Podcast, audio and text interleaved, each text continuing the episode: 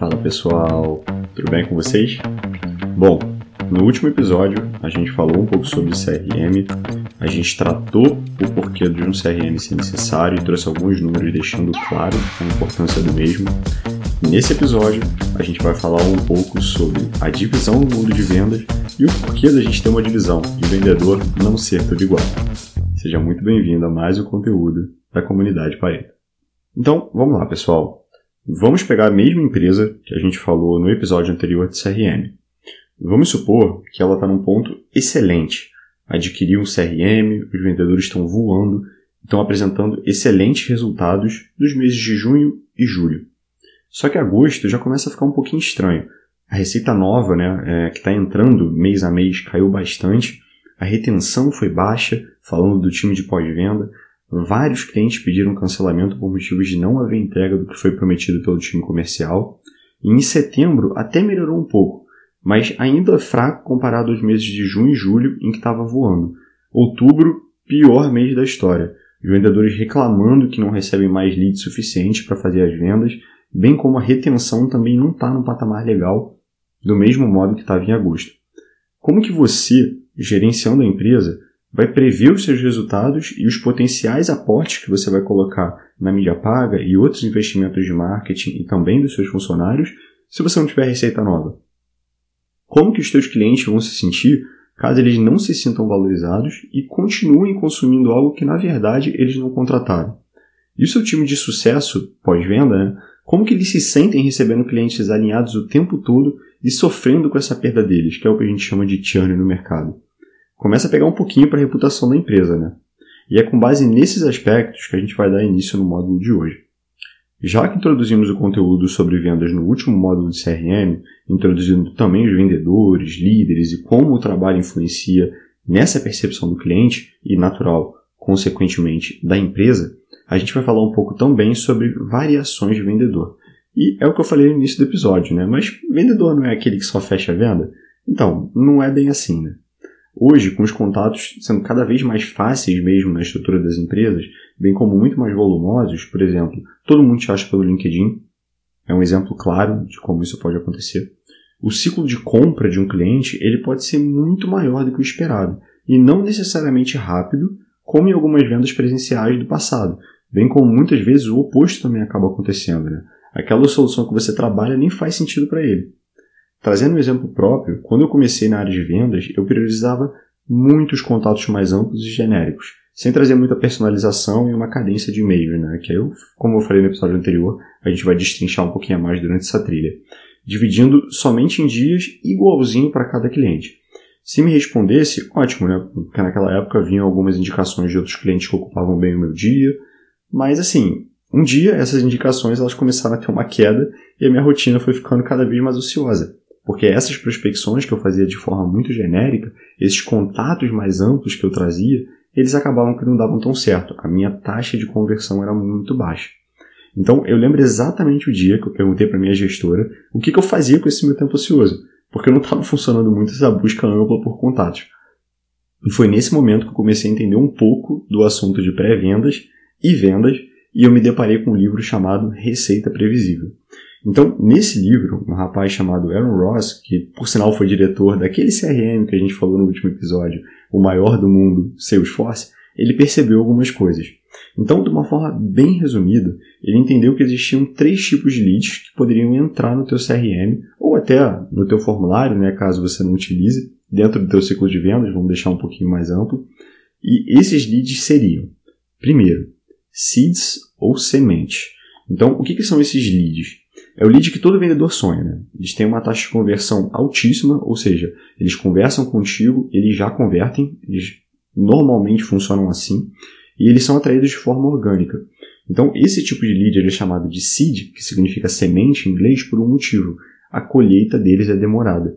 Então, para conseguir leads do tipo semente, você precisa criar uma relação próxima do teu cliente, ao ponto de que a compra ela se torne um caminho quase que natural. Só que criar essa relação leva tempo, né? Imagina que você está lidando com uma pessoa que você vai construir uma amizade. Você não vai simplesmente virar amigo dela da noite para o dia, por mais que vocês tenham uma boa relação. Então, é aquela marca que você adora o conteúdo dela, segue nas redes sociais, demora até conseguir o produto, Mas agora, quando você consome, você sabe que é algo genuíno. Então, o cliente já sabe quem é você, o que você faz, o que você acredita, os teus valores, só falta aquele empurrãozinho para comprar. Mas o plantio dessa semente ele acaba sendo demorado. Esse é o primeiro tipo de lead. O segundo seria chamado de nets, ou então rede. Aqui, o seu objetivo não é ter a maior conversão, mas captar um grande número de pessoas. Por esse motivo, esses leads eles são chamados de net, que significa rede em inglês. É realmente como jogar uma rede no mar. Né? Você vai encontrar diversos tipos de peixes ali, é, mas agora, você também vai encontrar dejetos, você vai encontrar é, crustáceos que podem até ser um pouquinho mais valorizados, você vai encontrar pedra, lixo. No meio também vão ter os peixes bons e esses crustáceos, mas vai ter muita coisa ruim também. Então aqui entram aquelas campanhas tradicionais de publicidade, onde você acaba fazendo um anúncio para um grande número de pessoas. Naturalmente, nem todos que vão ser impactados vão ser os teus clientes. Só que teu objetivo é fazer com que uma parte dessas pessoas atingidas pelo seu anúncio se interesse pela tua solução. Bem como trazem conhecimento de marca né, para alguns que não conheciam você e ainda são imaturos, mas que no futuro eles podem naturalmente ser clientes melhores e quem sabe se tornar aqueles seeds lá que a gente explicou há pouco. E por último, falando do terceiro tipo de lead, é o que a gente chama de spears ou então arpão. Se nesses leads do tipo net, do tipo rede, que a gente falou previamente, você estava pescando com uma rede de uma forma muito ampla, aqui você está pescando de arpão. Você sabe exatamente quem você vai acertar e você vai mirar nos peixes certos. Dentro dos leads desse tipo, o primeiro canal utilizado seriam as vendas, onde uma equipe de vendedores realiza uma prospecção ativa, entrando em contato com as empresas né, que têm um maior fit com o seu produto e vão direcionar eles até a conversão, não de forma genérica, mas sim específica e direcionada. Então, pegando o exemplo da consultoria de gestão, que a gente está tratando aqui o tempo todo, são aqueles leads que têm um domínio, já têm uma maturidade, estão precisando de ajuda em termos de gestão e em algum momento podem até ter deixado isso claro. São essas pessoas que você vai atacar. E de uma forma bem específica, falando exatamente com aquela persona, que a gente conversou um pouquinho sobre inteligência comercial. Então, o Aaron Ross ele aproveitou uma definição do Elmo Lewis, que é um publicitário americano lá da década de 1900, que ele propôs uma estrutura para mapear as principais etapas do processo que culminam em uma venda. Ele utilizou o chamado conceito do funil de vendas para explicar a influência de não gerenciar bem esses leads. Então, o que seria esse funil? A gente falou na aula passada, está falando agora também. Vamos entrar em mais um pouquinho de conceito. Embora o processo de compra de cada cliente não seja completamente linear, né, você não tem uma estrutura retilínea, algo constante, durante a jornada o consumidor ele vai passar por diversas etapas então, cada uma delas vai aproximar mais o consumidor, aquele indivíduo, na conversão final. Nesse contexto, uma pessoa que já conhece o teu produto está muito mais próxima da compra do que um sujeito que acabou de conhecer a tua marca. Ou seja, aquele cara que a gente nos leads nets impactou e não conhecia um agente, ainda é uma pessoa imatura em relação à tua solução, está muito mais distante de uma aquisição do que aquele cara que foi a semente plantada há muito tempo.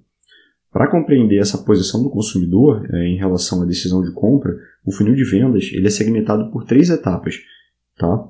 Topo, meio e fundo. A gente vai definir elas aqui rapidinho também. Fica tranquilo que na trilha de marketing a gente tem isso super bem explicado. Mas o topo de funil ele é a fase para gerar reconhecimento da empresa e atrair esses prospects, esses leads.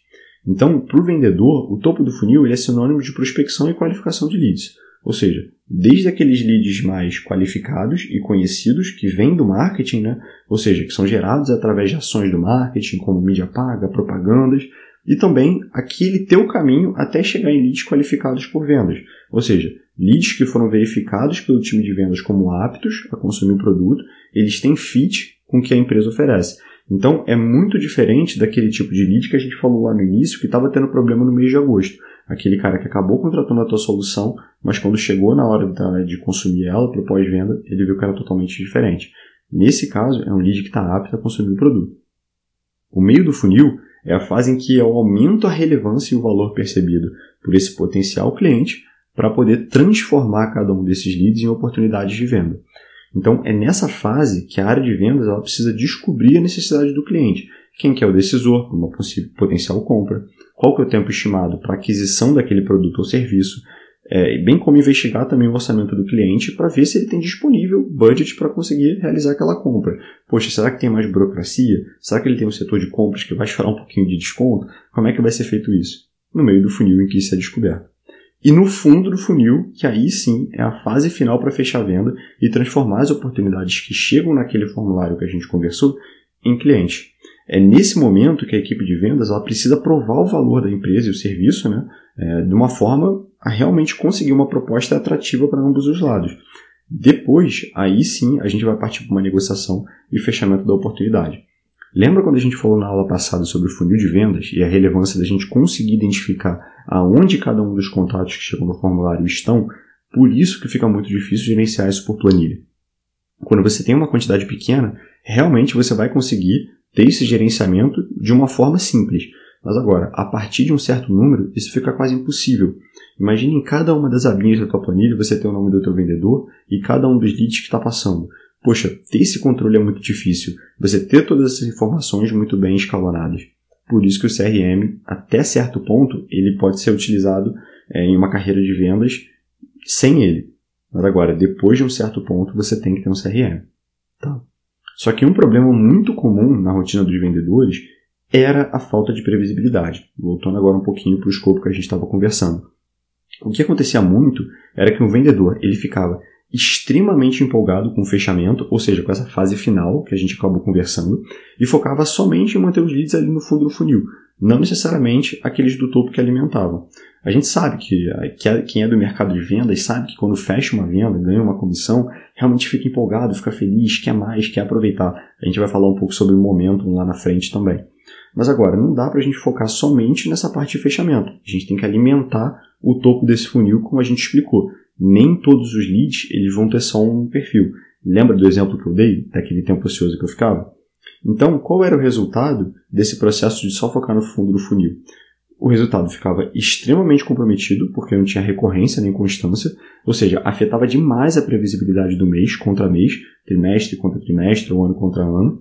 Então, o chamado pipeline, a estrutura de leads que se gerencia no tempo, até fechar aquela venda, ou então descartar aquela pessoa porque ela não tem fit com a tua solução, ou porque você não conseguiu chegar a ela, ele acabava ficando vazio. Então, em algum momento, a consistência ela ia embora. Porque eu tinha muita gente ali naquele fundo e eu ficava tratando aqueles leads que já estavam um pouco maturados, mas eu não alimentava em cima. Então, o que acontecia? Eu não tinha mais quem gerenciar. Desse modo, uma decisão ela precisava ser feita. Alguém tinha que focar mais no topo, enquanto outros iam focar mais no ponto de fechamento, que é o fundo. Cada um se especializando em cada uma das atividades. E foi exatamente daí que surgiu a divisão de SDR e o seu derivado BDR e o closer. Tá? Deu para entender agora o porquê dessa divisão? Por que, que cada um dos vendedores tem a sua função e nem todo mundo é igual? Então, em resumo, o que, que a gente falou aqui? A gente trouxe o porquê dessa divisão necessariamente ter de acontecer, como que a gente chegou até ela, que foi daquele livro lá da Receita Previsível, que eu falei do Aaron Ross. De novo, eu trouxe aqui a pauta do Salesforce. Cada um dos tipos de leads que vão entrar dentro do teu funil, são três tipos que Aaron Ross definiu naquela época. Hoje a gente já tem mais algumas atualizações em cima disso também, mas o ponto que a gente trouxe para explicação é esse, e a gente também bateu um pouco nos conceitos de funil de vendas, bem como no quanto isso pode impactar na previsibilidade e também na reputação da tua empresa. Tá?